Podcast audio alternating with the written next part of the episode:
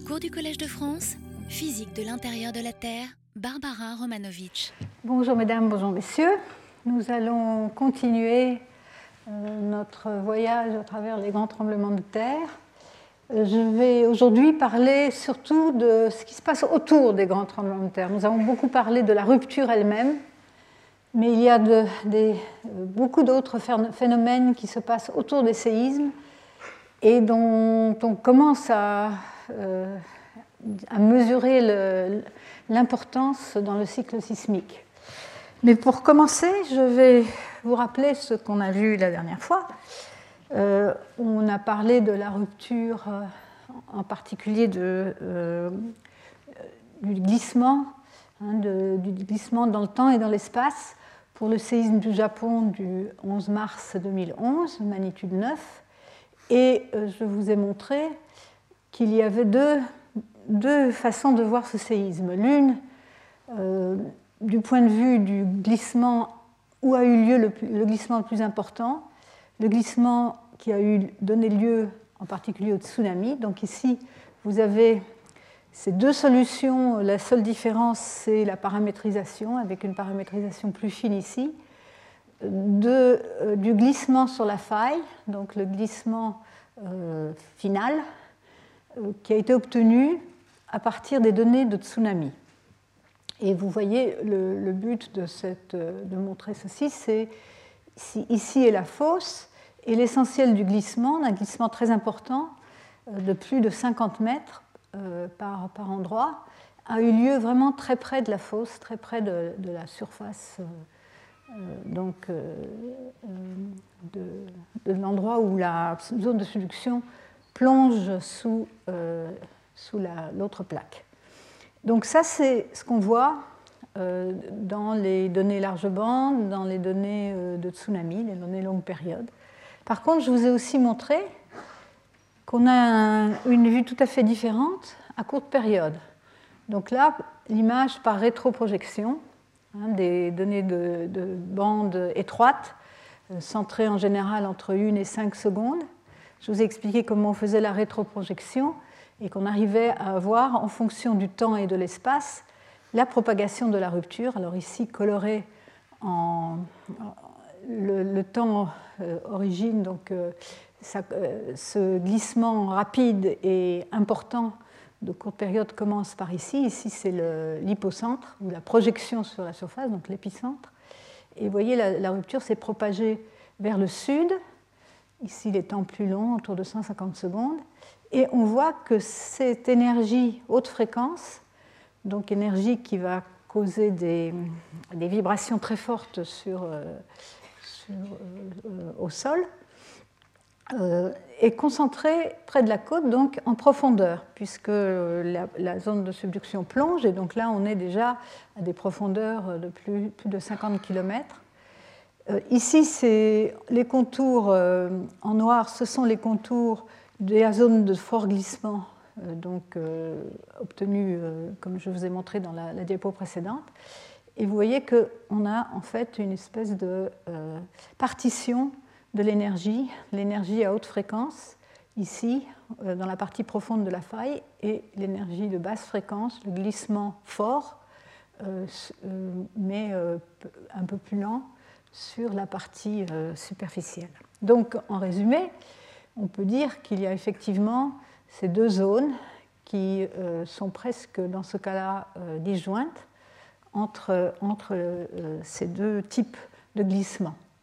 Et donc, euh, on peut interpréter ça très schématiquement euh, en une zone euh, assez grande de glissement qui a une aspérité très grande et un certain nombre de plus petites aspérités qui donc ont provoqué donc des, petites cassures à haute fréquence. Alors comment explique-t-on cette différence? Euh, c'est très certainement dû à l'hétérogénéité de la zone de subduction elle-même, des propriétés donc, du matériau euh, à l'interface des deux, failles, à l'interface des deux plaques, ce qui peut être euh, la géométrie, les, différents angles qui, qui, peuvent exister, la structure thermique, puisqu'on s'enfonce de plus en plus dans la Terre, donc des, des variations dans la température, la pression, et bien sûr des hétérogénéités de composition au contact entre la plaque euh, qui s'enfonce et, euh, et, les différentes couches de la plaque au-dessus. Alors, ceci, on l'a vu pour ce séisme-là. On peut le voir aussi pour d'autres séismes. Je n'ai pas parlé de ce séisme-là, mais c'est le troisième très gros séisme qui a eu lieu dans les dernières 15 euh, ans. séisme du sud du Chili, ici, pour référence où on a ici dessiné aussi le glissement cosismique fort, donc ici plus de 20 mètres, observé. Alors maintenant, on le regarde dans une direction différente, puisque la plaque océanique plonge vers l'est sous la plaque continentale. Et euh, on voit ce glissement très proche de la fosse, qui est indiquée ici par la ligne noire. Alors que quand on regarde à haute fréquence, par rétroprojection, comme on va voir ici dans ce film-là, euh, vous allez voir, j'ai remis la fosse ici. Ici, c'est la côte. Donc, au niveau de la côte, la zone de subduction est déjà assez profonde, euh, disons 40 km, quelque chose comme ça. Et donc, ça, c'est l'épicentre. L'étoile, c'est l'épicentre. Et je vais essayer de faire marcher ce film. Ah. C'est pas comme ça qu'il faut faire. Voilà. Donc, vous allez voir cette rupture donc de haute fréquence, qui, elle, se propage vers le nord, mais reste le long de la côte, c'est-à-dire en profondeur. Donc, un peu la même chose que ce qu'on a vu euh, pour le séisme du Japon, une rupture, le glissement le plus fort près de la surface, près de la zone peu profonde de, la rupture, et le glissement euh, de haute fréquence en profondeur. Et donc, encore une fois, schématiquement, mais maintenant, euh, donc, puisque, la zone de subduction plonge vers, l'est, on a la, zone de grande, grand glissement ici vers le côté ouest et la zone de, forte amplitude haute fréquence plus profondément. Alors, on peut regarder les derniers, les derniers trois séismes dont je vous ai un peu parlé. Donc celui-ci, je ne vous en ai pas beaucoup parlé, on en reparlera, je pense, euh, pendant le workshop, euh, pendant le, colloque de la semaine prochaine. Et les deux grands, gros séismes donc, du Japon et de Sumatra, 2004 euh, et 2011. Il y a, je vous ai dit un mot très rapidement aussi du séisme ici de, de Katmandou de 2015, qui était un peu plus, plus petit.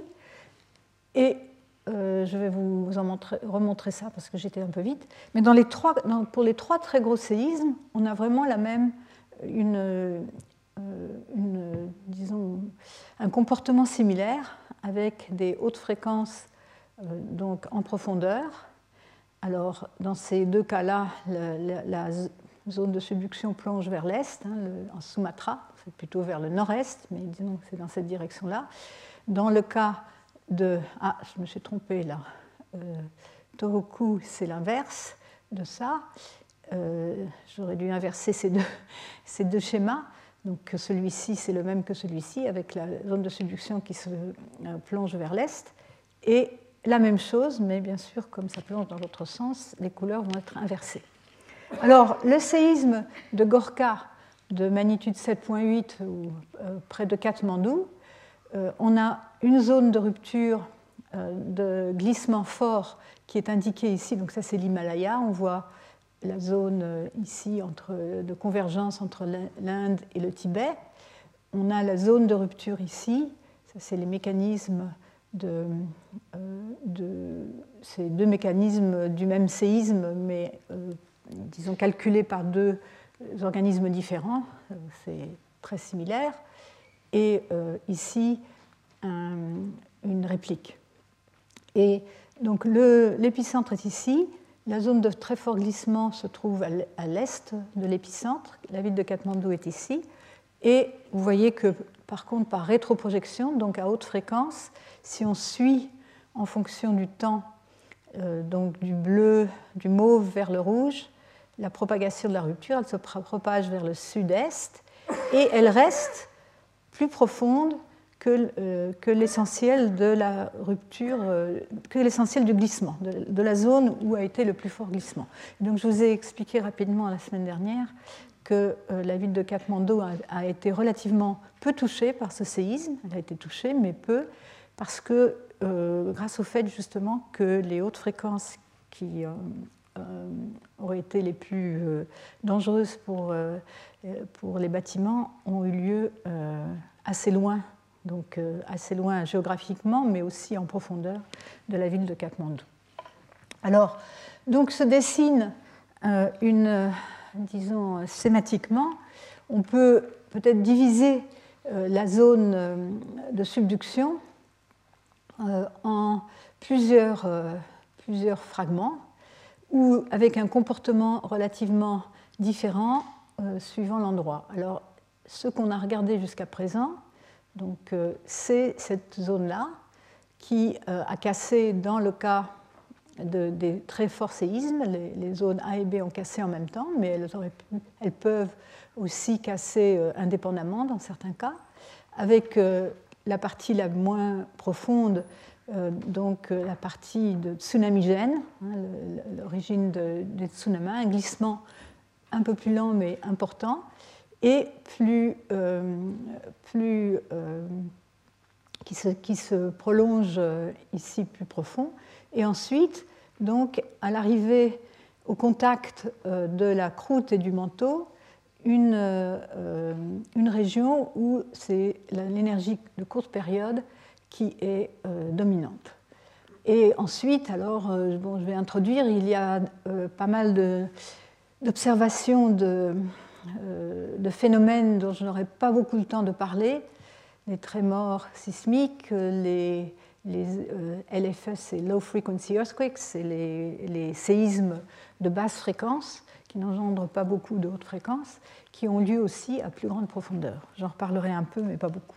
Donc, euh, encore une fois, une relation sans doute forte avec la, disons les, la la constitution, non seulement la profondeur, mais aussi la minéralogie et les propriétés rhéologiques, les propriétés de déformation du prisme ici euh, euh, d'accrétion euh, près de la surface et ensuite du manteau en plus grande profondeur.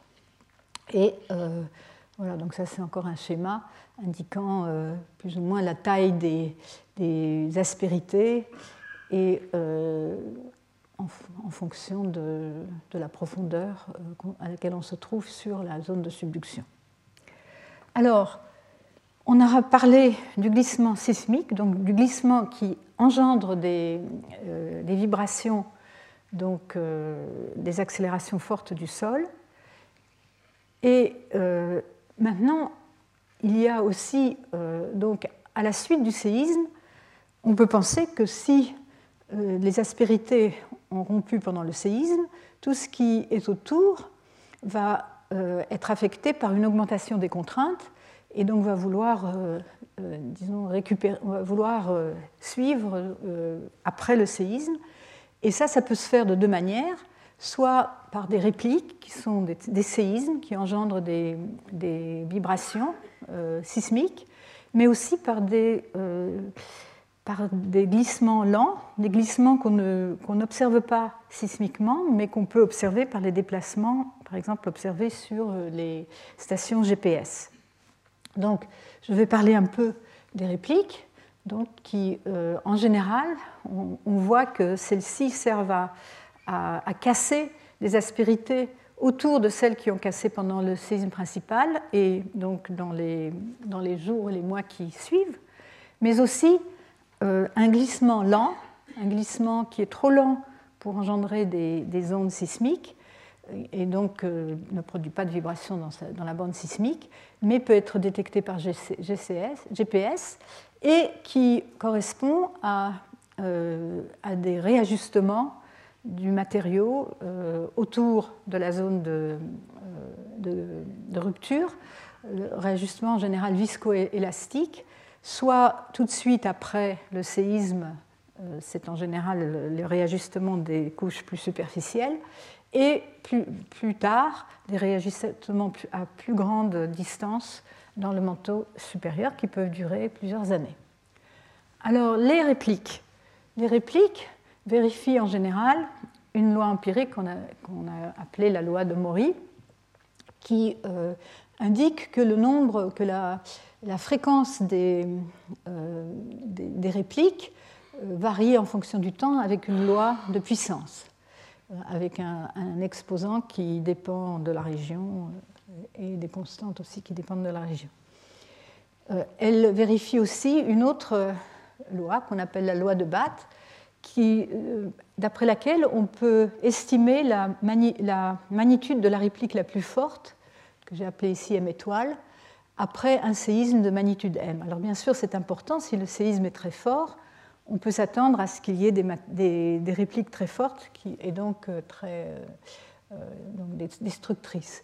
Et en général, on observe que la différence de magnitude entre la réplique la plus forte et le séisme lui-même est de l'ordre de 1 à 1,2. donc c'est aussi, plus ou moins une loi empirique. Et ceci a, donné lieu à une loi de Gutenberg-Richter. Je vous rappelle que la loi de Gutenberg-Richter, c'est la loi qui donne la fréquence des séismes en fonction de la magnitude. C'est une loi euh, logarithmique euh, avec une pente euh, négative de, l'ordre de 1. Et ici, on a aussi une loi de ce même type, où ici maintenant ce sont le nombre de répliques de magnitude plus grande que m qui est lié à cette différence de magnitude euh, avec une constante b qui euh, est euh, donc voisine de 1. Alors c'est ce qu'on constate ici, par exemple, les études en Californie pour deux forts séismes, le séisme de Landers de 1992 magnitude 7.4 et celui de Northridge. Donc Landers c'est les carrés, Northridge c'est les triangles et on voit ici en fonction de la magnitude le nombre de séismes, euh, de, répliques supérieures à cette magnitude. Et on voit cette échelle euh, euh, avec une, droite donc, de pente B, de l'ordre de 1. 0,98 dans un cas, 0,91 dans l'autre. Donc ça permet d'avoir une idée de la, fréquence des séismes à la suite des répliques à la suite d'un fort séisme. Ce qui est aussi intéressant, c'est de voir comment se distribuent ces répliques. Alors ici, c'est dans le cas du Japon, c'est pour le séisme de Dohoku donc de 2011, euh, dont l'épicentre est marqué ici, avec le Japon. Donc ici, un agrandissement en montrant les séismes donc, pour lesquels il a été possible de calculer un mécanisme, de calculer une solution CMT, une solution centroid moment tensor, donc déterminer le moment sismique et le mécanisme. Et vous voyez ici euh, contraster deux périodes, la période avant le séisme, donc sur huit années, 2003 2011, et après le séisme sur les deux mois qui ont suivi le séisme de Tohoku, le séisme de magnitude 9. Les couleurs représentent la profondeur, ce sont donc des séismes qui ont lieu le long de la plaque euh, qui plonge, avec euh, les couleurs bleues représentant des séismes les plus profonds, ici allant jusqu'à environ 70 km pour les séismes déjà sous la, sous la côte. Et vous voyez que euh, on, voit, on, voit, déjà la zone de réplique correspondant au séisme de Tohoku. Et ici, dans l'encadré, on voit des précurseurs au séisme, euh, donc euh, des, des foreshots, comme on dit en anglais, euh, montrant ici le séisme principal et quelques répliques, quelques séismes avant, dont une très grande de magnitude 7.3 qui a eu lieu le 9 mars. Alors, on peut projeter euh, en profondeur pour voir comment se définissent ces séismes en profondeur. Donc ici, on projette sur, euh, on fait une coupe en profondeur, ici la profondeur, ici le long de la coupe, c'est la coupe qui est indiquée ici en noir. Et on voit avant, euh, le, avant le séisme, c'est essentiellement des séismes interplaques. Alors, ce qu'il faut vous dire, c'est que je vous ai expliqué comment marchaient les, les, les balles de plage. Euh, quand on, la plupart de ces balles de plage vues comme ça dans la projection horizontale, on voit bien que ce sont des séismes de zone de subduction, des séismes de compression, avec euh, des, sur des failles euh, qui suivent bien la, zone de subduction, avec une direction des, du plan de faille ou du plan orthogonal qui est parallèle à la, à la fosse. Quand vous le représentez en profondeur, ça va donner des, balles, de, euh, des balles de plage avec des cadrans, euh, avec quatre cadrans, comme si on voyait euh, des séismes en, en décrochement. Mais c'est simplement parce que cette fois-ci, on projette le mécanisme sur un plan vertical plutôt que sur un plan horizontal. C'est pour expliquer pourquoi on voit, euh, on a l'impression que ce sont des séismes de décrochant, mais en fait, c'est bien des séismes de, faille inverse. Et euh, donc, avant le, séisme de, de, magnitude 9, on voit que c'est des séismes qu'on caractérise euh, comme étant des séismes interplaques, des séismes qui ont lieu sur l'interface de la plaque, avec un mécanisme caractéristique de, de, de, faille inverse avec quelques euh, autres euh, mécanismes ici qui sont marqués en vert. Il sont aussi des failles inverses, mais euh, elles ont l'air de, ne pas être sur l'interface, donc on les, a, on les a distinguées. Par contre, après le séisme, on a quelques, quelques répliques sur l'interface, mais beaucoup de failles d'un type différent, des failles normales. Hein. on voit ici le blanc au milieu du rouge, c'est des failles normales sur, euh, qui euh, ont lieu principalement euh, en arrière de la zone de subduction ou dans la zone plate de, la plaque océanique qui correspond donc à un réajustement des contraintes après le séisme qui, qui va donc qui exprime une situation en en extension dans cette, plaque, suite euh, au, déplacement euh, vers, euh, vers, la profondeur dans, dans, la partie plus, plus profonde. Alors, donc, aussi intéressant est la distribution des répliques, la distribution spatiale. Si on regarde ici, c'est de nouveau coloré en fonction de la profondeur. Hein, donc toutes ces répliques, euh, qui, on, a pris, on a dessiné ici seulement les répliques sur l'interface. Et en noir, la zone de glissement cosismique. Et euh, aussi en mauve, une zone de glissement post-sismique euh, repérée par GPS pendant les deux mois après le séisme. Et ce qui est frappant, c'est que ces séismes, donc ces répliques, affectent, euh, se, concentrent autour de la zone de fort, glissement. Ce qui montre bien que la zone de fort glissement a vraiment servi à, disons, euh, à nettoyer le, les contraintes qui se trouvaient ici, à, à, disons, euh, l'aspérité a, rompu de manière presque complète et donc les répliques vont, et le glissement lent suivant vont servir à euh, compléter euh, la cassure sur une plus grande région. Ici, euh, donc ça c'est pour montrer les autres, la localisation des autres répliques qui sont superficielles et qui, elles, sont dans la plaque supérieure, donc la plaque du dessus. Et finalement, il y en a aussi sur la plaque euh, qui plonge. Hein, et on le voyait bien ici, celles-ci sont à, l'est de la fosse, donc correspondent bien à un réajustement des contraintes euh, sur, euh, à l'extérieur de la zone de, rupture du, grand séisme après, après celui-ci. Donc ça, c'est pour les répliques.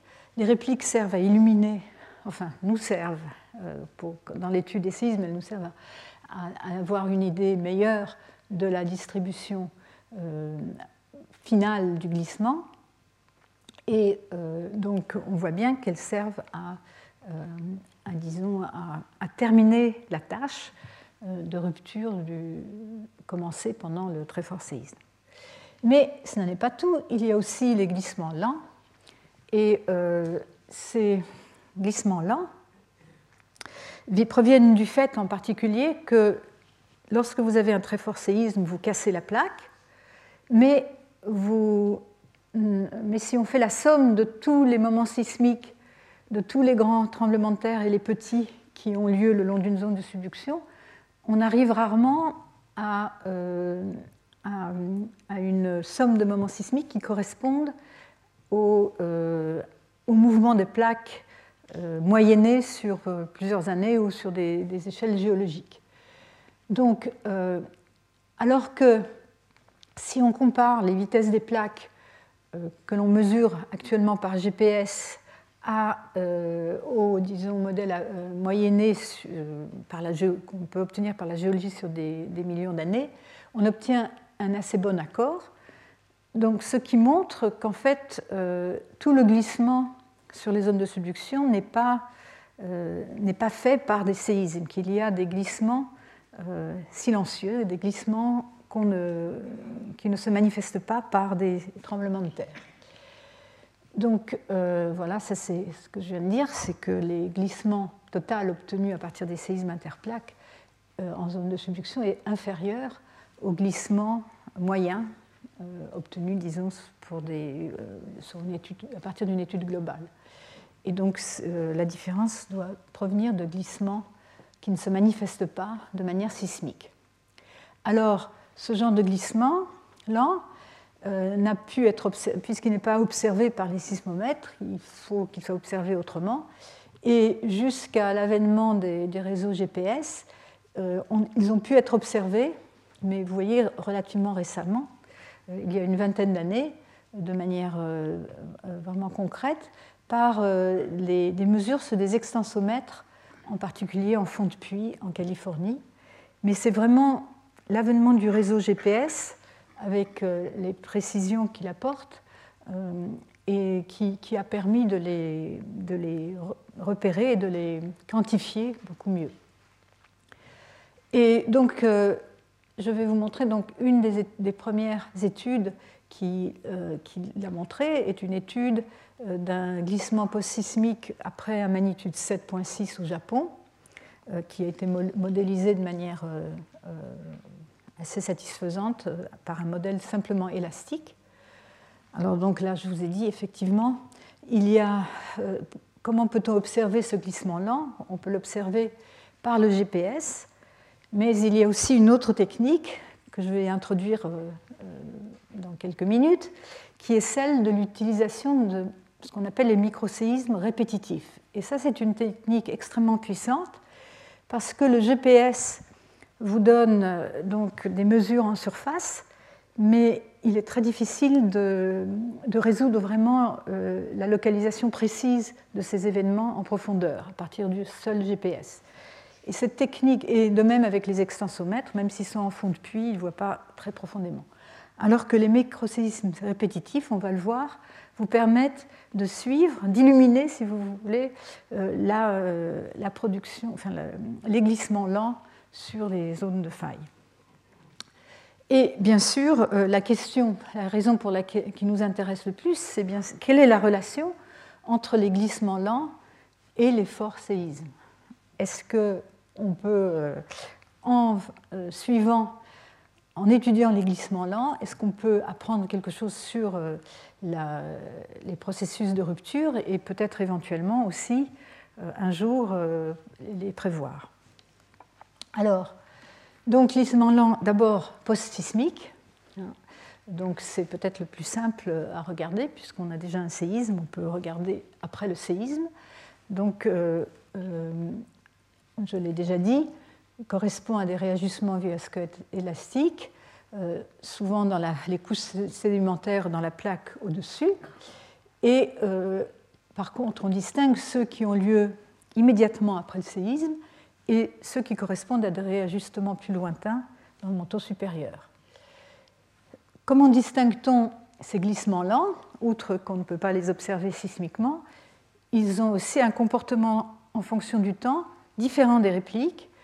Au lieu de vérifier une loi euh, en puissance du temps, ils vérifient une loi temporelle logarithmique qui est, euh, disons, une loi qui euh, manifeste les, effets, de réajustement viscoélastique. On s'attend à voir ce genre de loi temporelle.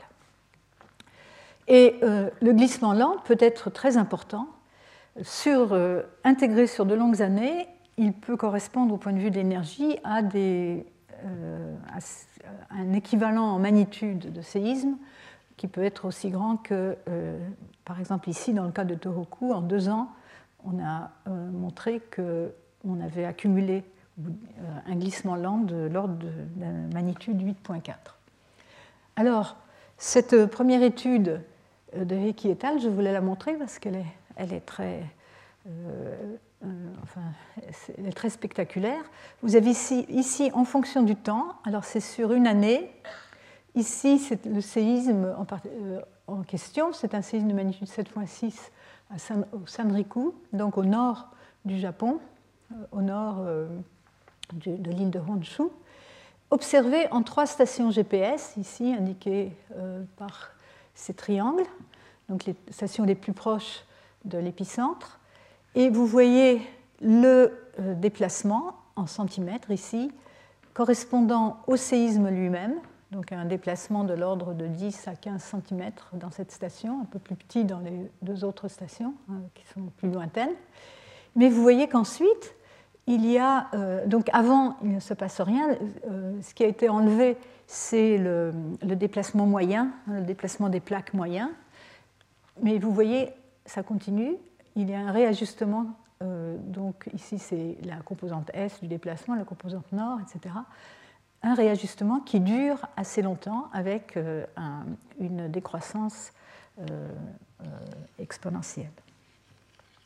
Et donc en estimant à quoi correspond ce, glissement lent, donc intégré au cours, d'une année, on a estimé qu'il était équivalent euh, au séisme lui-même, hein, la magnitude équivalente de l'ordre de 7.6, 7.7. Euh, donc sur une durée de un an. Ici, ce sont les, les vecteurs de, glissement, les vecteurs de déplacement observés en ces trois stations. donc en, en blanc, les observations en noir le calcul euh, en supposant que le glissement lent a eu lieu sur, euh, sur, cette partie de, de, la, de faille, hein, donc en projection horizontale. Et euh, donc on voit, donc bien sûr, tiens, j'ai l'impression, je m'étonne un peu parce que j'ai l'impression qu'il n'y avait pas à l'époque de station fond de mer, donc ça doit être inversé, le calculé doit être euh, en blanc et observé en noir. Mais bon, ça, me paraît logique. Mais donc l'idée, c'est, euh, voici les déplacements cosismiques, hein, donc euh, des déplacements assez forts, mais les déplacements post-sismiques au cours d'un an qui ont affecté une région adjacente, enfin correspondant en moyenne à la même région du séisme que le séisme, donc de, du même ordre de grandeur. C'était ça, le, disons, la conclusion principale de, ce, de, cette étude. Alors regardons maintenant ce qui se passe pour la déformation post-sismique après le séisme de 2011, le séisme de magnitude 9. Et on voit en fait quelque chose d'étonnant. Ici, donc bien sûr, beaucoup plus de stations GPS sur tout le Japon à l'époque de ce séisme. Euh, les observations en rouge, un modèle euh, en bleu, euh, ici cosismique, hein, donc c'est le modèle de la rupture sismique, avec son glissement très fort près de la, près de la fosse. Et on voit alors ce qui est très important, c'est qu'il y avait quelques stations fond de mer GPS déjà à l'époque. Station fond de mer GPS, c'est une technologie qui se développe très rapidement actuellement, mais qui est une, technologie assez difficile parce que station, il faut pouvoir relier les observations en fond de mer à la surface de l'eau et donc transmettre, enfin, il y a la transmission des satellites et ensuite la transmission de la surface à la, au sol, donc au fond de mer, qui, qui, est, qui est fait au, moyen de, transmission acoustique. Et au début, ça n'était pas très précis à cause des, des, mouvements de l'eau et des, perturbations euh, donc, euh, dans la, propagation des ondes acoustiques. Mais euh, on y arrive très bien par triangulation maintenant. En tout cas, des très forts déplacements co-sismiques près de la, près de, la fosse, qui donc sont en accord avec les modèles cosismiques dont nous avons déjà beaucoup parlé. Et quand on regarde les déplacements post-sismiques sur un an, donc ici, vous voyez, les échelles vont changer. Ici, on a 20 mètres, ici, 50 cm. la couleur, c'est toujours le, le déplacement co-sismique, mais maintenant, les flèches montrent les déplacements post-sismiques sur un an, qui ont des amplitudes allant jusqu'à 50 cm. Et ce qui est le plus intéressant, c'est que sur la côte, sur, la terre ferme, les déplacements continuent à être dans la même direction que le déplacement co-sismique, mais par contre, dans la région, dans la zone de plus fort glissement co-sismique, la direction s'est inversée. La direction maintenant du déplacement est vers la côte. Donc le point de référence est quelque part euh, ici à, l'ouest euh, du Japon. Hein, c'est des vitesses, c'est des déplacements relatifs. Donc ceci a été modélisé et pour le modéliser, on est, on est vraiment obligé d'invoquer, on ne peut pas modéliser ça par euh, simplement un modèle élastique, de, de relâchement de contraintes élastiques. Il faut faire intervenir un, modèle viscoélastique. Et donc ici, euh, ces auteurs ont proposé euh, euh, des modèles, on en a déjà vu des modèles de ce type-là, avec donc les, plaques élastiques, un, coin du manteau de ce côté-là viscoélastique, le manteau en dessous de la, de la zone de subduction aussi viscoélastique, donc viscoélastique, hein, ça veut dire qu'il y a une composante de, déformation lente. Et euh, donc, suivant les modèles, pour essayer d'ajuster euh, euh, le, modèle aux observations, ils ont introduit une couche ici, une couche supplémentaire de, disons, qui se déforme facilement. Alors, ici, c'est pour montrer que ce euh, genre de modèle euh, vérifie bien les observations. Donc ici, vous avez de nouveau les euh, déplacements en fonction du temps. Ici, c'est la composante est des, déplacements qui est repérée dans plusieurs stations, donc les, stations fond, fond, de mer, ici KMS, quatre stations fond de mer, ici, et euh, par contre sont contrastés avec les déplacements observés sur la Terre, qui eux vont dans le euh, même sens que les déplacements observés au cours du séisme. Et donc les observations sont les étoiles et le modèle, les prédictions des modèles, je ne sais plus lequel des deux modèles montrés dans la page précédente, montrent un bon accord avec ces observations. Donc la nécessité d'invoquer et il y a ensuite euh, aussi, je ne vais pas en parler beaucoup, il n'y a pas que les déplacements horizontaux, mais il y a aussi des déplacements post-sismiques verticaux assez importants, euh, et donc des modèles qui continuent à être développés actuellement avec des complications rhéologiques de plus en plus euh, sophistiquées. Celui-ci, non seulement a les, mêmes éléments que celui de la page d'avant, avec une, une plaque du dessus élastique, une plaque plongeante élastique, une, une, zone de découplage ici viscoélastique, un, un manteau et des deux côtés, le coin en avant de la plaque et le manteau derrière la plaque viscoélastique, mais aussi une zone de, de, viscosité très faible, donc à l'interface supérieure de, de, la, de la plaque plongeante, pour expliquer les données, en particulier les données verticales. Alors, donc, réajustement viscoélastiques après les forts séismes qui euh, donc font intervenir les propriétés de déformation dans une grande région autour de la zone de rupture elle-même. Euh, alors, maintenant j'aimerais parler un peu, euh, ce qui nous intéresse bien sûr, c'est comment commence un séisme. Et je n'ai pas le temps dans ce cours, du moins cette année, de parler des études de laboratoire et des études euh, théoriques, de nombreuses de ces études ont suggéré qu'un séisme commence par une phase de nucléation, euh, durant laquelle un glissement qui est au départ lent va s'accélérer pour devenir une instabilité sismique, qui donne lieu à une rupture soudaine sur la faille. Et donc, en particulier dans des expériences de friction en laboratoire, on a observé, on a observé l'émission de, signaux euh, acoustiques qui ressemblent à des trémors pendant euh, euh, ce genre d'expérience, des expériences de friction.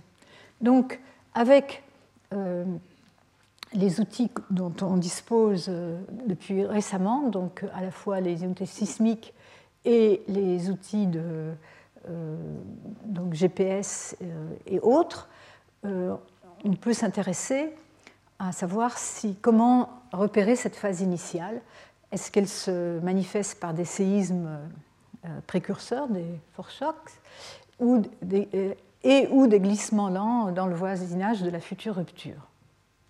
Alors, il y a quelques études qui ont montré que ça pouvait arriver. Et euh, en particulier, je voulais mentionner celui-ci, je ne vais pas beaucoup en parler, qui a, qui a proposé un modèle en cascade de, disons, de, nucléation de la rupture.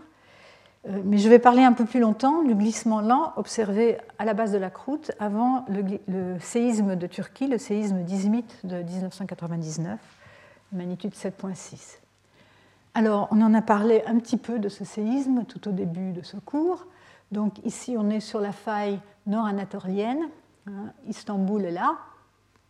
Euh, et euh, donc euh, ici, c'est l'épicentre de ce séisme et la station la plus proche, US, qui s'appelait la station UCG.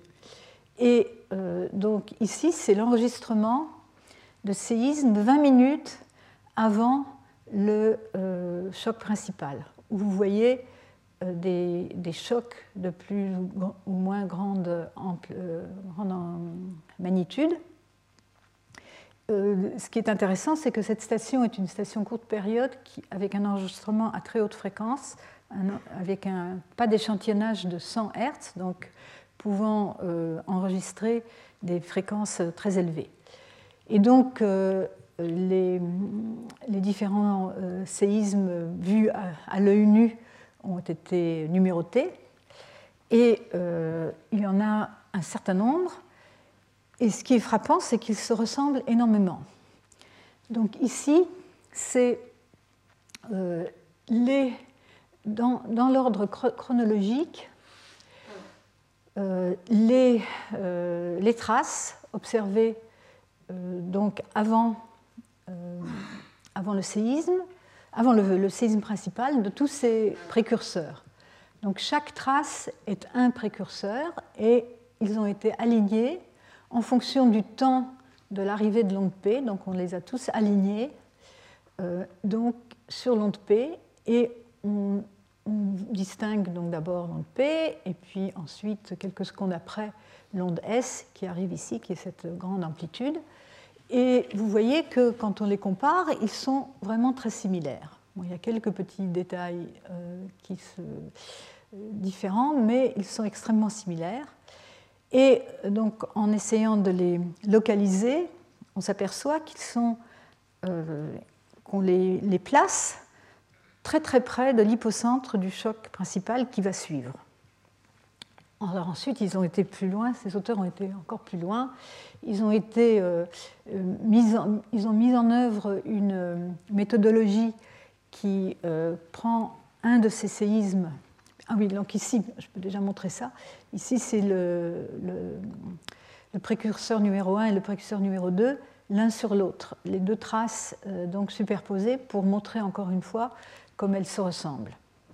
Mais donc, une fois qu'on a un, disons, un enregistrement comme ceci, donc un, de référence, on peut prendre cet enregistrement ou une partie de cet enregistrement et l'utiliser comme référence pour détecter par cross-corrélation dans le bruit euh, d'autres petits séismes qui ne, qui ne, sont pas visibles à l'œil nu.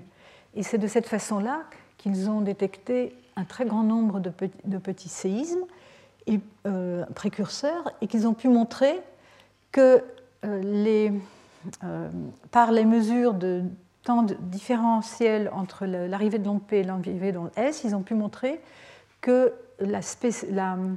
ces temps de différentiel sont extrêmement petits, 10 puissance moins 4 secondes, et ce qui implique que la séparation des sources spatiales est de l'ordre de 5 mètres. Donc vraiment, tous ces séismes, tous ces petits ou un peu plus grands, ont eu lieu au même endroit, et euh, donc ça, c'est pour ces deux-là.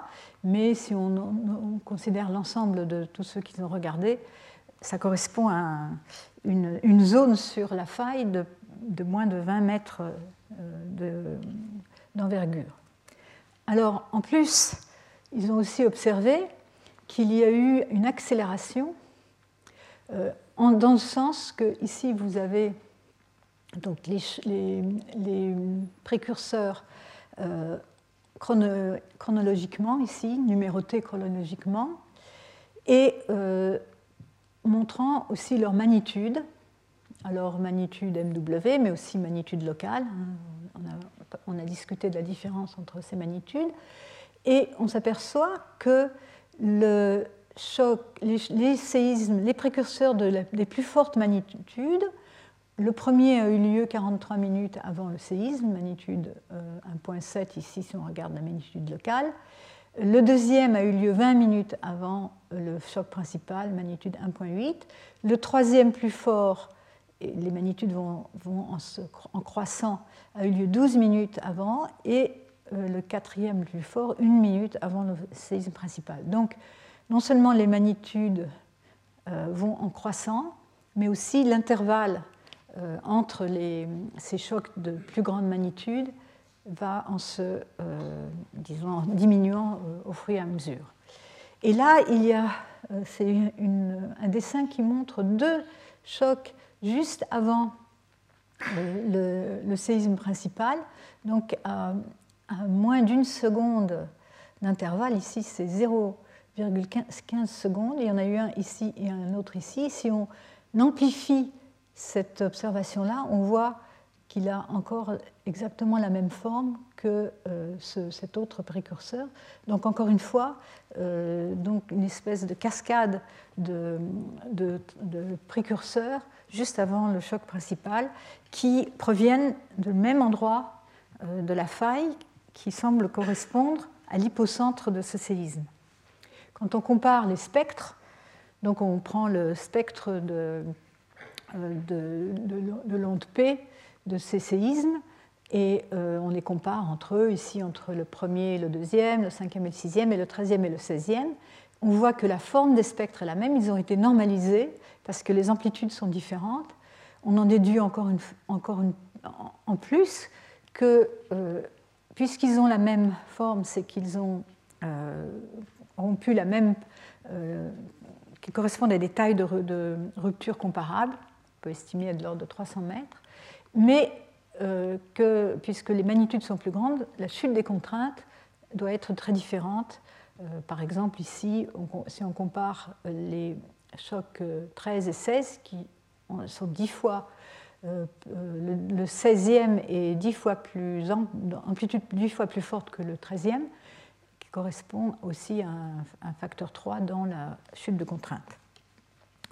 Et donc, euh, on en déduit que tous ces petits séismes donc, on, correspondent à,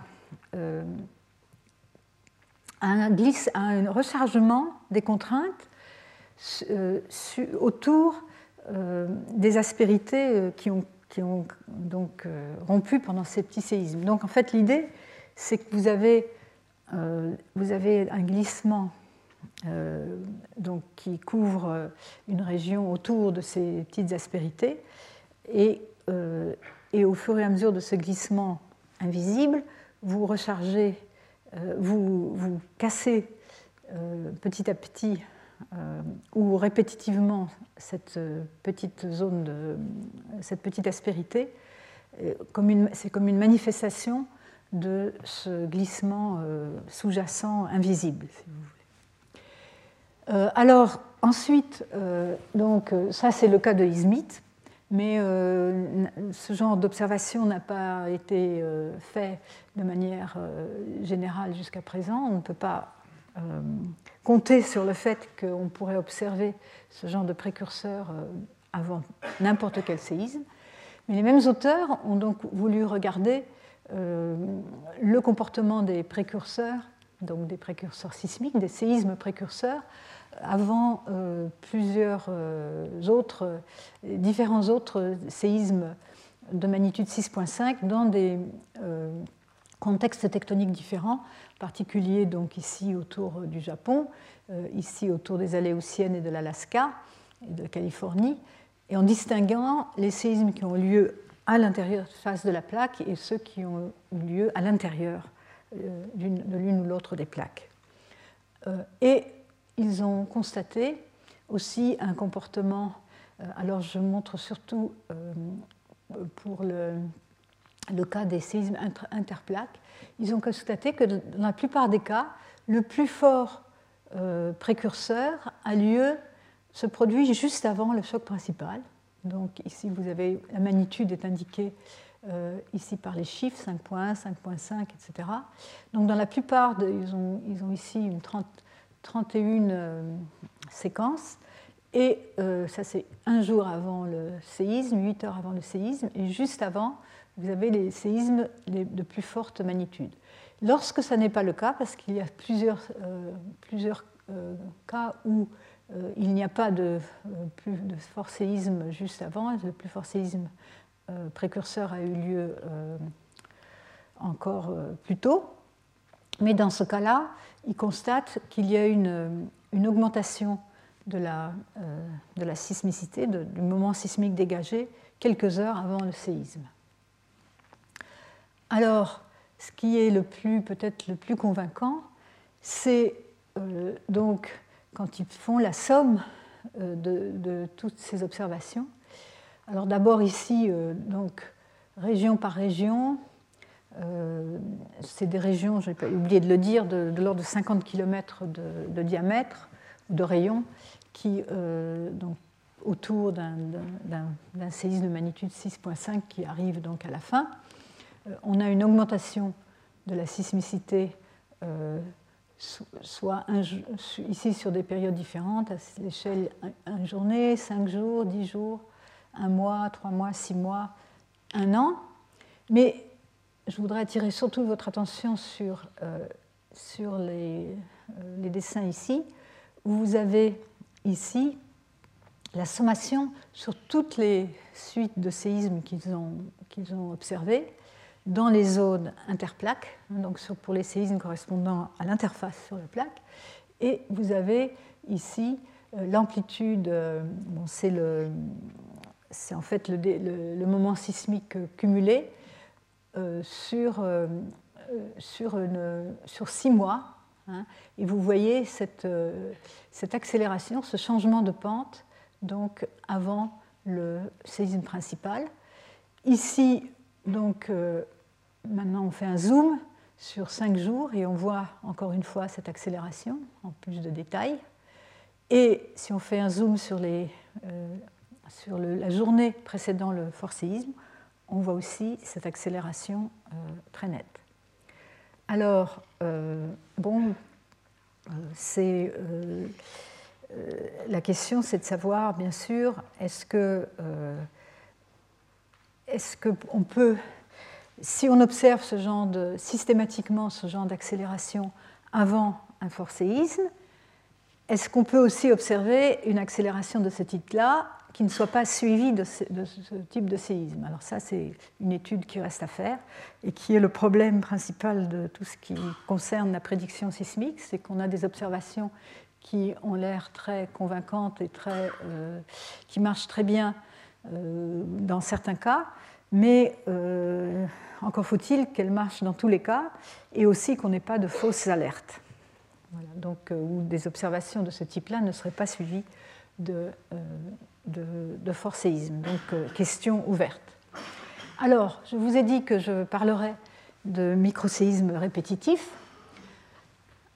C'est une technique qui a été développée très récemment en fait, euh, la première étude par mes collègues de Berkeley euh, en 1998 a mis en évidence l'existence de très très petits séismes, de séismes de magnitude inférieure à 2 et parfois des magnitudes euh, négatives sur la faille de San Andreas, près de Parkfield. Parkfield, c'était la région de la faille de San Andreas où il y a cette expérience de prédiction sismique à cause des séismes répétitifs de magnitude 6 tous les 22 ans euh, dont je vous ai parlé pendant le premier cours. Et euh, donc, euh, c'est des petits séismes qui se produisent toujours au même endroit, ils ont des signatures identiques. Ils ont les mêmes formes d'ondes, correspondent au même mécanisme et au même moment sismique. Et on les, identifie on identifie leur, euh, leur, identité, si vous voulez, on vérifie leur identité par des méthodes de cross-corrélation de formes d'ondes. On voit bien que les formes d'ondes sont identiques.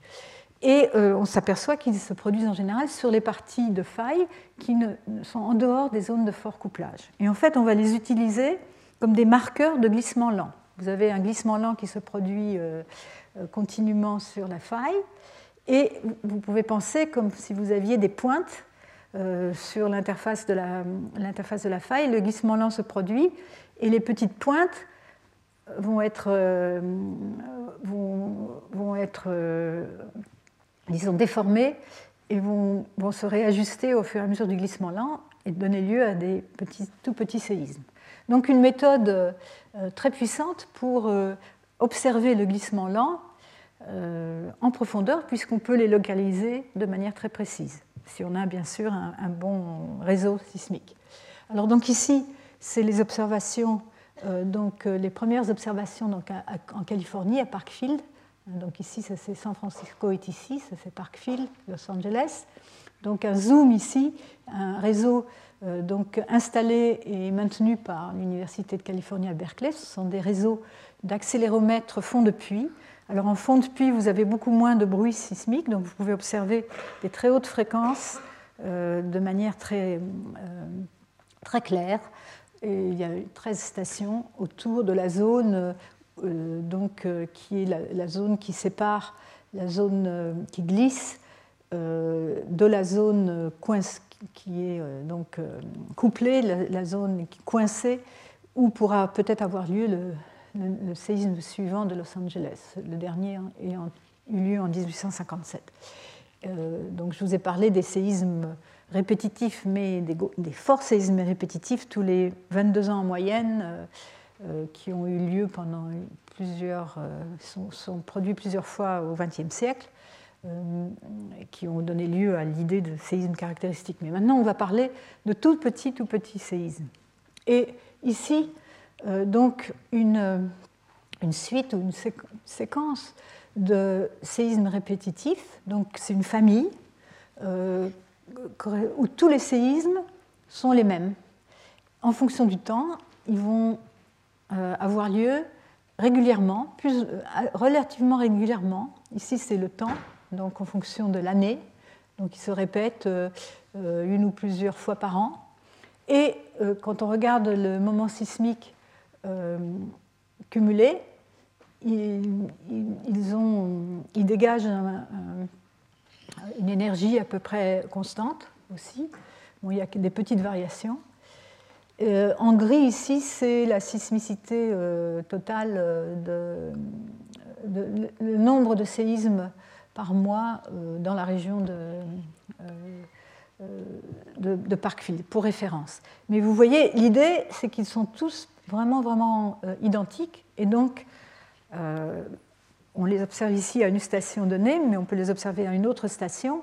Et en regroupant toutes ces informations, on peut les localiser très précisément à un point très particulier de la faille. Alors, euh, donc, ces études euh, donc, se sont développées. Euh, ces séismes répétitifs ne couvrent pas une grande partie de la faille, ils sont assez rares, mais donc, ce sont des points sur une zone qui glisse de manière asismique. et donc, au moment du glissement, elle va recharger ces petites aspérités qui vont se décoincer progressivement. On les trouve aussi bien sur la faille de San Andreas en Californie que dans les zones de subduction. Et on a pu montrer qu'en fait, certaines, enfin, on a pu déterminer certaines lois d'échelle très importantes. D'abord, l'intervalle de temps qui euh, sépare deux de ces petits séismes d'une même famille est inversement proportionnel à la, vitesse de glissement sur la faille, telle qu'on peut la mesurer par la géodésie, par le GPS par exemple. Hein, donc VR proportionnel à 1 sur TR.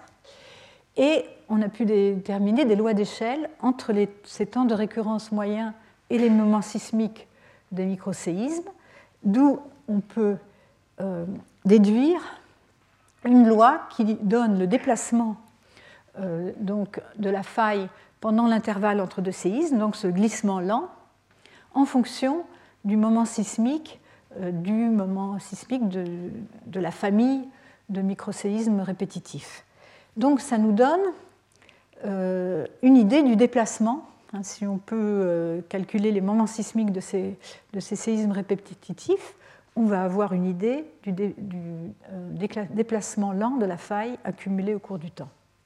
Euh, il y a des constantes alpha et bêta qui euh, peuvent être déterminées empiriquement. Et donc tout ça, ça va pouvoir nous donner une historique des vitesses de glissement sur les parties de la faille qui contiennent des microséismes répétitifs et qui n'engendrent pas forcément de forts séismes. Oups, on enlève ça. Alors, on va regarder pour illustrer le cas du séisme de Tohoku. Donc ici, on a euh, donc, euh, encore une fois la zone de glissement, mais en couleur inversée. Je vous ai toujours montré le rouge, c'était les forts glissements, et le, le, bleu, les glissements moins importants. Ici, c'est représenté à l'envers, donc les forts glissements en bleu. Le euh, séisme principal en noir, la réplique, le précurseur, un précurseur important de magnitude 7.3 en jaune. Et euh, donc euh, ici, la sismicité, avec ces deux, les deux mêmes événements ici en, plus gros, donc en, élargi, avec la couleur ici représentant la profondeur de du fond marin, les stations sur la côte, ici, la profondeur de la zone sismique, 40 km, 60 km, la, la zone de subduction s'enfonce et donc différentes. Euh, donc, euh, on va voir ici les séismes avant le, séisme principal, euh, correspondant à différentes périodes. Donc, en blanc, pendant depuis février, mi-février au, 9 mars, et en jaune de, du 9 mars au 11 mars. Donc, du 9, à partir, donc avant et après euh, le grand séisme précurseur de magnitude 7.3. Et en rouge, ce sont les endroits où on a trouvé des séismes répétitifs, des familles de séismes répétitifs qui vont servir. Et alors, sur la base de, l'observation de, ces séismes répétitifs, euh, on a pu observer une migration, de la une migration euh, du glissement, une propagation du glissement le long de l'interface des plaques vers l'épicentre du choc principal. Alors, qu'est-ce qui est représenté ici? D'abord, en étoile, c'est le choc principal, le fort choc de magnitude 7.3 en jaune. Ici, c'est le temps, donc la date, hein, le, 13 février jusqu'au 11 mars. Et ici, c'est, on peut dire, la latitude, où c'est représenté dans la direction parallèle à la fosse. Ce n'est pas tout à fait la latitude, mais, mais en première approximation. Et donc, on voit ici les, les séismes précurseurs qui sont indiqués en bleu et euh, les séismes répétitifs euh, donc en rouge. Et on voit euh, donc une propagation qui s'est accélérée, en fait plusieurs étapes de propagation de, de séisme qui s'est accélérée avant le, séisme de Tohoku. D'abord, une, propagation vers le sud, vers la, position du séisme lui-même, euh, avec euh, une vitesse de 2 km par jour, qui s'est ensuite accélérée à 5 km par jour. Ensuite, il y a eu quelques jours où il ne s'est pas passé grand-chose, et de nouveau une suite euh, importante de séismes précurseurs avec, qui se sont rapprochés du séisme principal, euh, à partir du moment où a eu lieu le, fort séisme précurseur de magnitude 7.3. Et on voit ici euh, cette zone qui, marque la, limite euh, sud de, cette zone de, séisme, qui a une forme parabolique qui exprime, qui fait penser à un processus de diffusion, donc diffusion du glissement. Alors ici, c'est la même chose, mais vue euh, donc, euh, spatialement, pas seulement en fonction du temps et de la latitude, mais dans l'espace, euh, donc sur différentes périodes. Ici, bon, ça c'est la zone qu'il s'appelle EMZ, c'est Earthquake Migration Zone, c'est la zone de migration des séismes. Donc là, c'est pour, vous situer j'ai repris la carte de la page d'avant avec le choc principal et euh, les séismes euh, avant le choc principal. Donc ici, ils ont défini plusieurs zones A, B, C, D, avec cette zone D représentant la zone où a eu lieu cette migration sismique juste avant le, choc principal. Donc ici, donc, jusqu'au 1er mars, entre le 13 février et le 1er mars, on voit quelques séismes euh, un peu partout euh, au nord euh, de la zone de, migration sismique.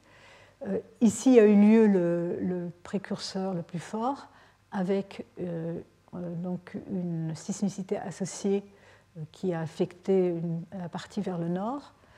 Ensuite, donc, ici quelques heures après ce séisme précurseur, et donc les euh, dernier moment euh, avant le, choc principal dans lequel donc, la sismicité s'est propagée euh, vers le séisme choc principal. Alors ce qui est intéressant, c'est de voir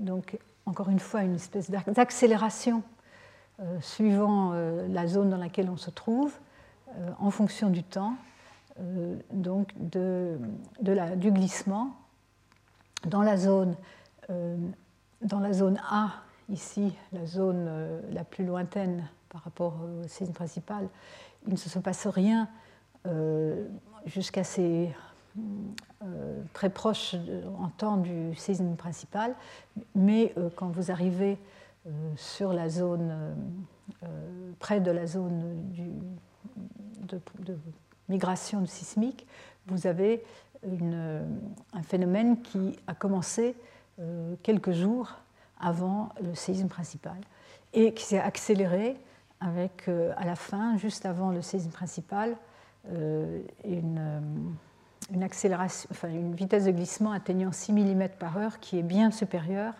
à, à, la vitesse normale de mouvement des plaques dans cet endroit. Et bon, on calcule que sur l'équivalent, euh, le glissement accumulé sur ces quatre régions correspond à environ 20 cm, euh, qui est équivalent à une magnitude 7.1, donc manifesté par les répétiteurs, donc glissement lent. Alors je voulais simplement souligner que ceci est euh, un comportement effectivement d'accélération de glissement, mais qui se manifeste de manière très différente de ce que je vous ai montré pour le séisme d'Izmit. Donc quelque chose à prendre en compte. Alors, ce qui est intéressant aussi, c'est de voir que les séismes répétitifs avant et après le séisme, euh, de Tohoku, qui est indiqué ici, encore une fois, la zone de glissement plus importante en noir. Euh, il y a deux familles, on distingue les familles de séismes répétitifs qui sont actifs à la fois avant et après euh,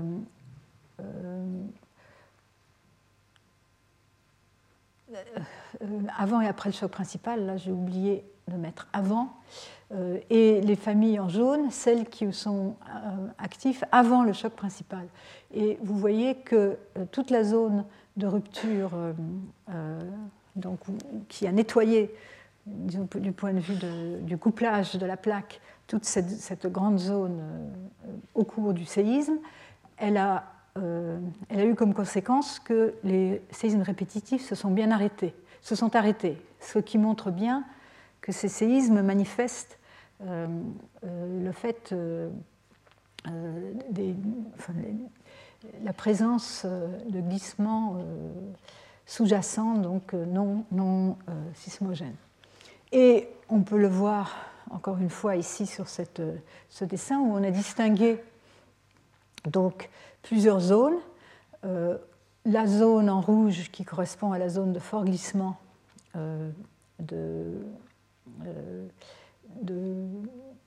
du séisme de Tohoku et des zones avoisinantes.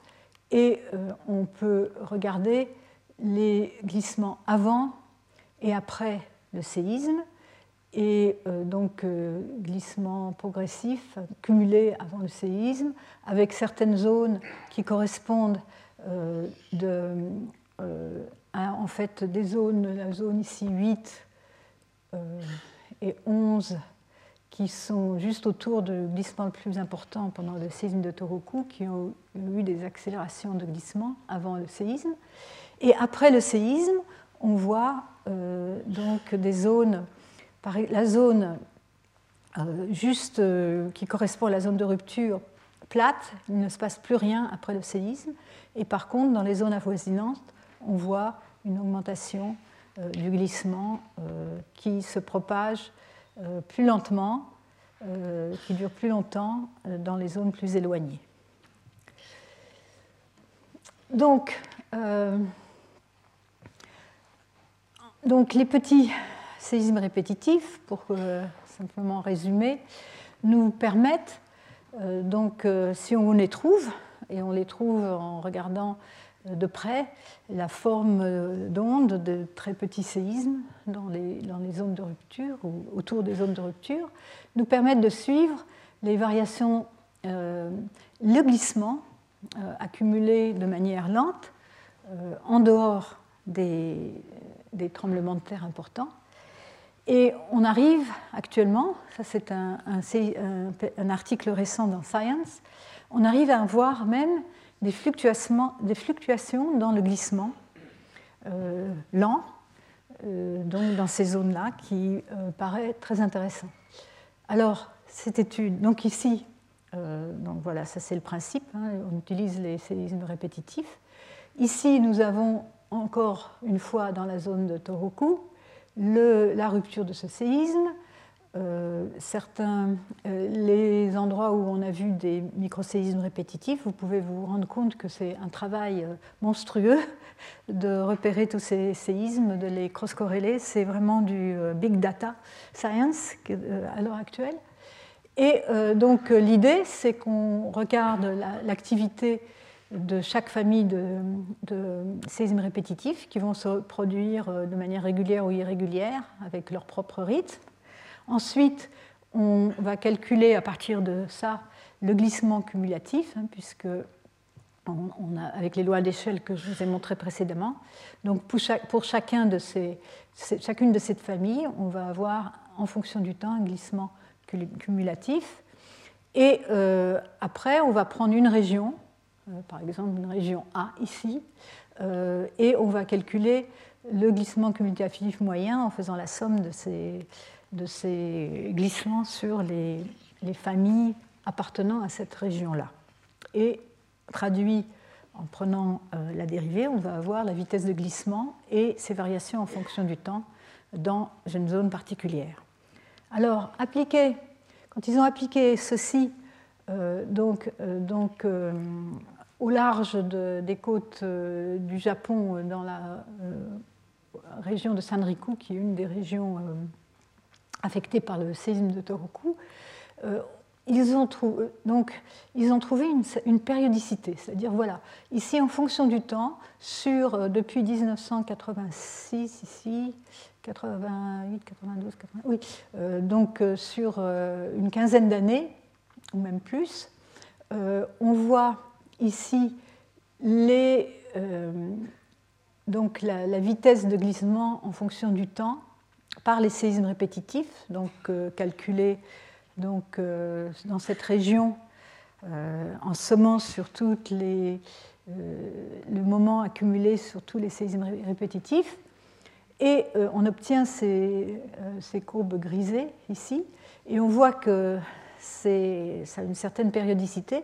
Si on, on essaye de trouver la période, on trouve une période moyenne d'environ trois ans pour la récurrence de ces événements lents.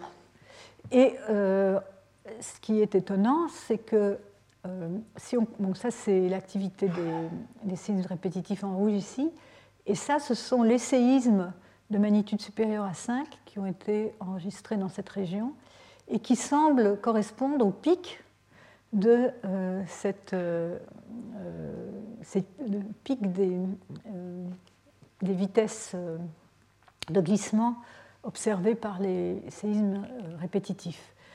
Et donc, et ceci est valable pour certains des très forts. Ici, il y avait un séisme, c'est la magnitude correspondante, magnitude 7, plus de 7 ici, de, de, grands séismes.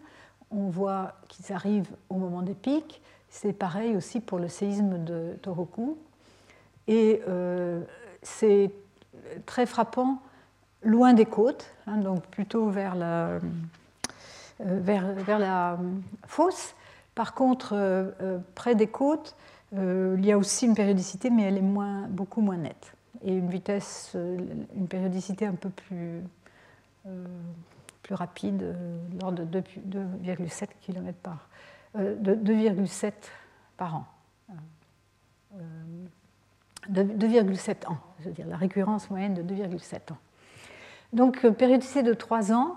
Bon, ces auteurs ont montré que cette augmentation de la vitesse de glissement, hein, ces pics de vitesse de glissement, en fait, commencent avant les, les, les forts séismes. Elles se continuent après, mais elles commencent avant. Ici, c'est le cas de deux séismes d'un magnitude d'environ 7 où vous avez euh, donc euh, ces vitesses de glissement observées par les répétiteurs euh, qui donc commencent à augmenter avant, le temps zéro étant le temps origine de ces séismes. Ils ont été alignés tous les deux et ça continue après pendant un certain temps. Mais donc ça c'est les jours, hein, le temps est en jours, donc ça commence quelques jours avant. Donc voilà. Par contre, euh, et on peut, enfin, ils ont pu aussi euh, confronter ça, donc la méthode par les répétiteurs, qui est, qui est comme je vous l'ai dit, euh, très intéressante parce qu'elle permet vraiment de localiser l'endroit où se produit ce glissement, mais on peut le repérer aussi par GPS. Alors ici, il y a des coups, on a mis ce qu'on a repéré sur la côte par les, GPS, et donc la périodicité qui en général correspond à, peu près bien, à peu près bien avec celle qui été observée euh, par les répétiteurs, encore que euh, elle n'est euh, c'est peut-être pas aussi, aussi clair qu'on pourrait le croire, mais disons que cette périodicité observée de l'ordre de trois ans, donc c'est une nouvelle énigme parce qu'on peut voir qu'on n'a pas de telle de telle périodicité dans les phénomènes atmosphériques, les phénomènes de marée, les phénomènes hydrologiques qu'on peut exclure. Et donc, euh, elle doit être contrôlée, enfin, c'est encore à voir, par des propriétés euh, de la zone de faille. Mais euh, pourquoi et comment, c'est à voir.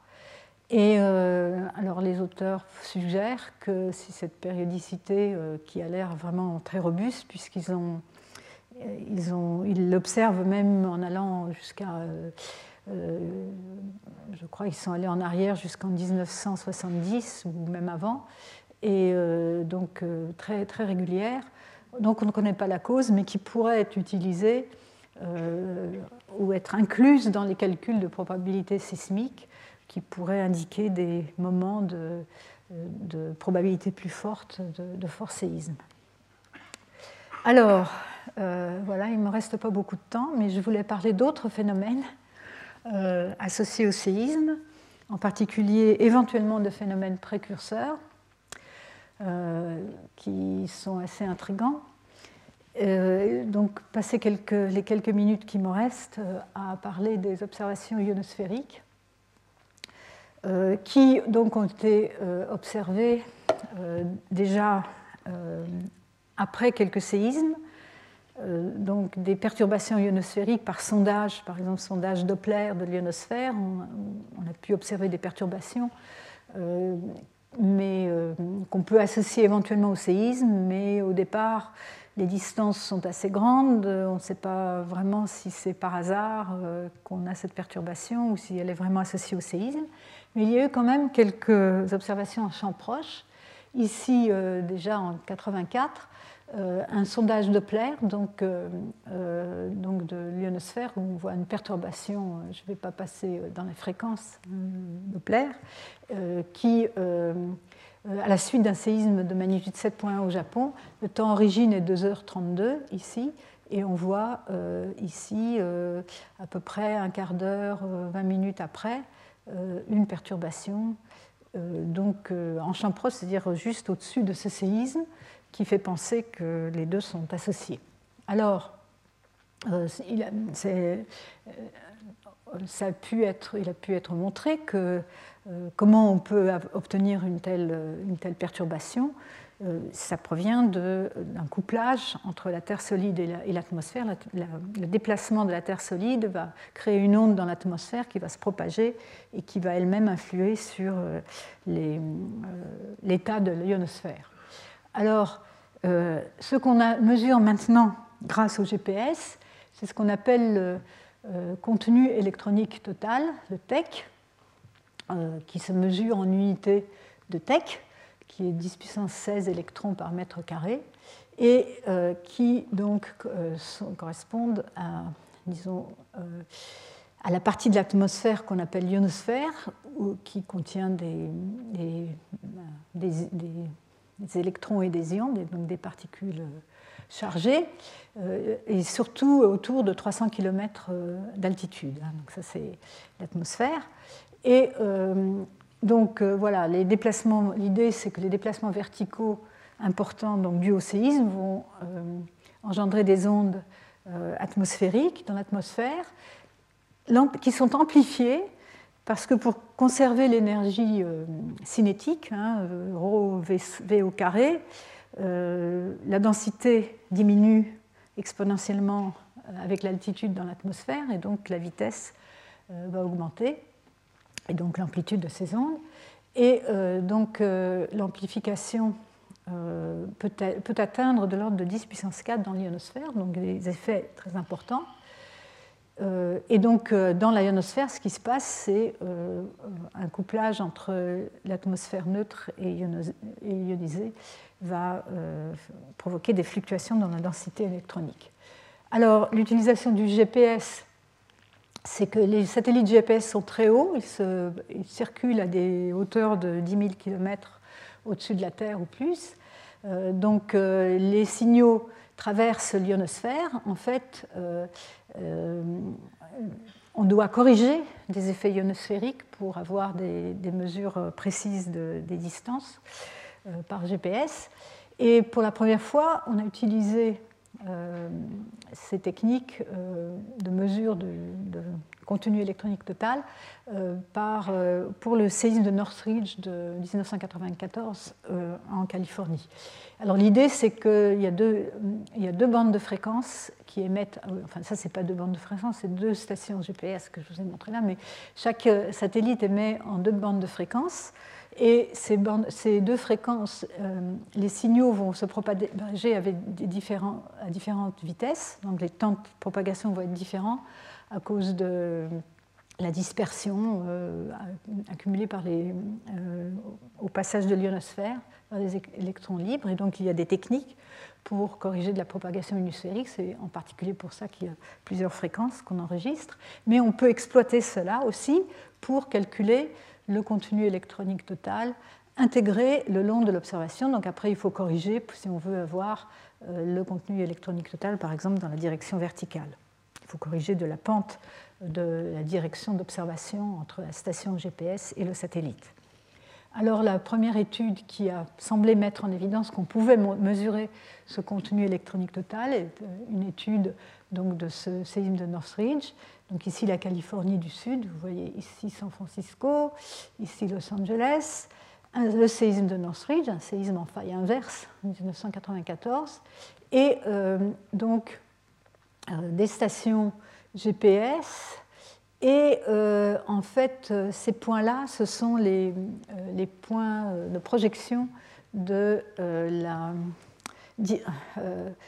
de la direction entre, satellites, entre les différents satellites et les stations d'observation, donc qui couvrent une certaine région autour du séisme.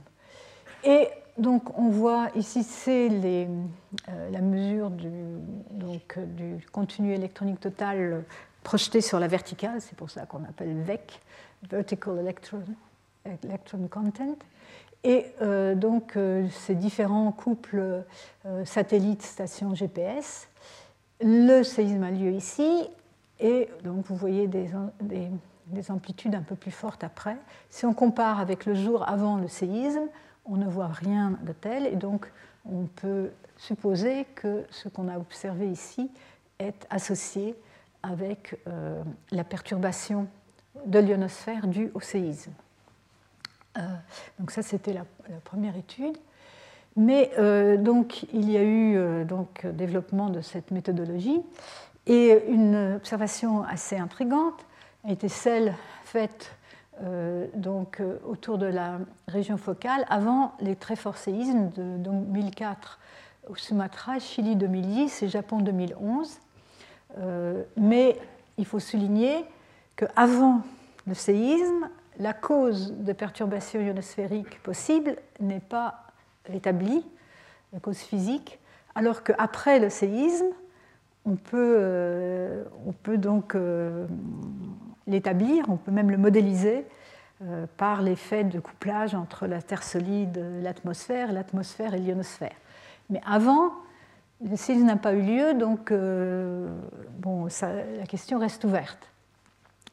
Euh, donc, euh, effectivement, pendant et après le séisme, et en particulier après les tsunamis, donc on peut donc penser que le sondage ionosphérique, s'il se développe, pourra, pourra, nous permettre de détecter les tsunamis et certainement avoir des données supplémentaires pour l'étude elle-même des tsunamis et des tremblements de terre.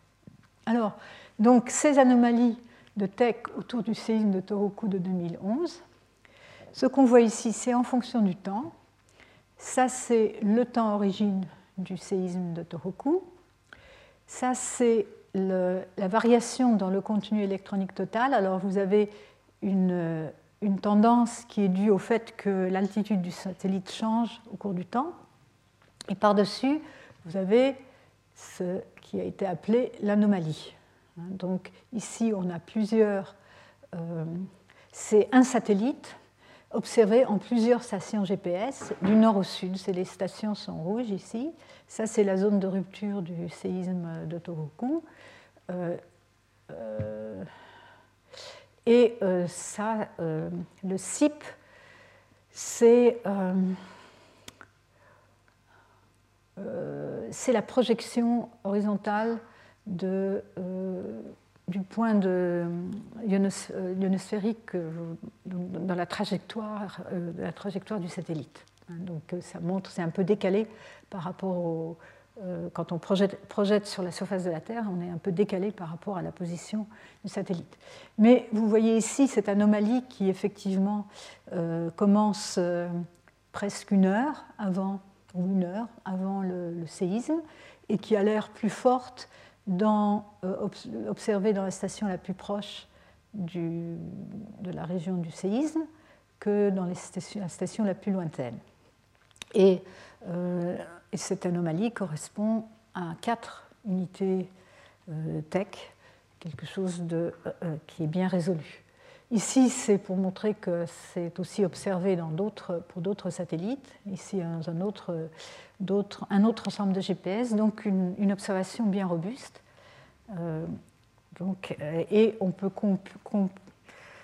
combiner toutes ces observations pour faire une carte euh, des anomalies euh, de TEC, donc une, carte géographique, en fonction du temps. Ici, une heure avant le temps origine, il ne se passe rien. Hein, ça, c'est l'anomalie ici, on est dans le vert, zéro. Euh, 20 minutes avant le temps origine, elle couvre une région ici, donc c'est encore une fois la projection de l'ionosphère sur, euh, la, la, sur la Terre, sur la surface de la Terre. Et donc une minute avant, euh, ça concerne une zone un peu plus grande. Donc ici pour le satellite numéro 15, ici pour le satellite numéro 9, pour montrer encore une fois que c'est euh, euh, robuste et donc correspond à 8% du signal de référence. Alors ce qui est intéressant, c'est qu'en faisant la même étude sur d'autres séismes, le professeur Eki a montré qu'il voyait non seulement des variations pour le séisme de Tohoku, donc ici pour deux, différents satellites avec des variations différentes suivant euh, la direction dans laquelle se, euh, se, bougent les satellites, mais aussi euh, pour le séisme de Sumatra, ici en rouge, hein, donc ça, ils sont tous alignés sur le temps origine, et le séisme du Chili de, de Maolé, dont je vous ai un tout petit peu parlé, de 2010, on voit aussi l'anomalie. Par contre, Ici, c'est un séisme plus, plus, petit de Hokkaido, euh, où on voit euh, à peine quelque chose. Donc l'anomalie a l'air aussi d'être proportionnelle à la magnitude. Vous voyez en rouge ici, donc en fonction de la magnitude, l'anomalie TEC, en rouge celle de Sumatra, euh, en gris les deux de Tohoku, et en bleu celui du Chili. Et pour les séismes de magnitude inférieure à 8, on ne voit rien. Alors, encore une fois, je vais insister sur le fait qu'il n'y a pas d'explication physique établie, mais une suggestion que ça pourrait être, euh, donc dans un article de Poulinet ça pourrait être la désintégration alpha du radon émis dans la zone de rupture qui perturbe l'ionisation de l'atmosphère. Bon, alors c'est possible, mais il faut quand même noter que les observations de radon comme outil de précision sismique est à l'heure actuelle euh, plutôt contestées. Il y a eu des observations, mais euh, pas forcément systématiques et régulières. Donc, ça, c'est la première question. C'est quelle est l'origine physique? Il faut la comprendre pour pouvoir vraiment l'utiliser un jour, si, euh, elle s'avère euh, vraiment fiable. Mais le problème le plus important, c'est est-ce qu'on peut observer, est-ce qu'on observe des anomalies comme ceci, non suivies de forcéisme, qui, si c'est le cas, donc ne, permettrait pas de de, vraiment utiliser euh, ce genre d'observation euh, pour prévenir euh, pour la prédiction sismique. Alors, je vois que je suis en retard, je vais arrêter bientôt. Je vais passer rapidement sur les observations d'anomalies de, TEC, de, détection de tsunami par sondage ionosphérique. Donc, c'est la même chose, mais après le séisme, hein, après le tsunami, qui est actuellement l'objet d'études euh, très, très intenses pour euh, mettre au point une méthode de détection de tsunami à partir du sondage ionosphérique, mais aussi euh, de méthodes d'inversion des données de, ces fluctuations de TEC en fonction du temps pour augmenter l'ensemble des données comme sismiques, GPS et autres pour l'étude des séismes et des tsunamis. Alors, bon, je passe. Donc, voilà, pour conclure, nous avons parlé dans ce cours des progrès récents dans la modélisation du glissement sismique en fonction du temps et de l'espace, euh, et des méthodes de détermination de paramètres qui se font actuellement euh, en temps quasi réel, et donc avec des détails de plus en plus importants sur euh, la progression du glissement pendant la rupture et aussi euh, donc, euh, les, méthodes de plus en plus sophistiquées d'alerte sismique. Nous avons parlé un tout petit peu aujourd'hui euh, de l'observation et des modélisations des glissements lents associés, associés, ou non directement avec les ruptures. En fait, j'ai parlé surtout des glissements lents associés aux ruptures et je n'ai pas parlé j'ai parlé un peu aussi des observations émergentes, sondage ionosphérique, champ de gravité. Il y a encore beaucoup de choses à dire. Et je n'ai pas du tout parlé d'autres observations liées au cycle sismique qui sont pourtant euh, très importantes récemment. Les observations de trémors non volcaniques, c'est un, champ d'investigation euh, qui s'est développé depuis 15 années, euh, très, tout à fait fascinant, aussi bien que les glissements lents qu'on observe en dehors des, périodes de, fort séisme, et d'autres phénomènes tels que les séismes de très basse fréquence, c'est des séismes very low frequency earthquakes, c'est des séismes qui, ne n'engendrent pas d'énergie haute fréquence, euh, mais qui sont euh, quand même, qui donc correspondent à des, à des glissements un peu plus lents. Je n'ai pas parlé de mécanique de la rupture, ni expérimentale ni théorique. Mais je voulais vous laisser avec cette image. Je pense qu'il y a de quoi faire au moins encore un cours ou deux. Euh, euh, donc cette image de la zone euh, d'interface entre, entre les plaques en zone de subduction, où on observe une quantité de phénomènes différents. Donc les aspérités, qui, donc une zone de couplage fort qui correspondent à des aspérités qui cassent dans des méga séismes dont, j'ai surtout parlé dans ce cours, euh, mais aussi euh, donc dans, la zone, donc dans la zone cassante de la lithosphère, et quand on s'enfonce en profondeur, on, atteint une zone où le glissement est, stable, le glissement ne, provoque pas de, se, se, passe de manière continue, encore que faudra-t-il le prouver qu'il est si continu que ça. Et il y a un, grand nombre de phénomènes qui, ont pu être étudiés seulement depuis une quinzaine d'années euh, autour de ces séismes d'interface de, de, plaques euh, géants, séismes géants, des événements de glissement, de, glissement lent, euh, de longue durée, qui peuvent aller de quelques mois à plusieurs années et qui correspondent, au point de vue du dégagement d'énergie, à des magnitudes qui peuvent atteindre 7 ou même, même plus, euh, et qui se produisent euh, plusieurs fois par décennie dans la zone euh, ici, en, dessous des zones de, de, glissement rapide au cours des forts séismes. Il y a aussi des séismes lents et des euh, donc euh, observés au-dessus des zones cassantes et des phénomènes euh, très fascinants qu'on nomme, les ETS, Episodic Tremor and Slip, donc, qui sont des, phénomènes de, très petits séismes qui se propagent euh, et qui sont accompagnés par des glissements euh, observés par GPS euh, qui, correspondent, qui en fait correspondent à des glissements dans le sens inverse du mouvement de convergence des plaques et qui se produisent de manière très régulière tous les trois ou six mois, peut-être un an. dans, l'ouest des États-Unis, c'est plutôt une fois par an et qui durent à peu près une semaine. Alors cela, on peut euh, je peux faire tout un cours euh, à ce sujet, euh, mais je n'en ai pas parlé à dessein cette année puisque je me suis concentrée sur les séismes, les méga-séismes. Alors, donc le cours est fini pour cette année. Euh, je voulais simplement euh, vous, rappeler qu'il y a un, colloque qui sera en anglais, qui aura lieu la semaine prochaine, jeudi et vendredi, jeudi 30 novembre et vendredi 1er décembre. donc ici, dans cette même salle, et donc qui commence à 9h du matin, le jeudi et le vendredi, dure toute la journée avec une séance de posters euh, la première soirée et un débat euh, donc à la fin du, du colloque euh, le deuxième jour. Et donc l'entrée est libre. L'enregistrement est souhaité parce qu'on fait des pauses café, on veut savoir combien de gens viennent.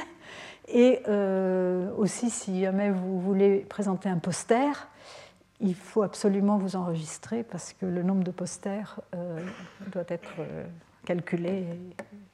On a besoin de savoir à l'avance. En fait, c'est déjà un peu trop tard, mais euh, disons c'est encore possible. Voilà. Je vous remercie.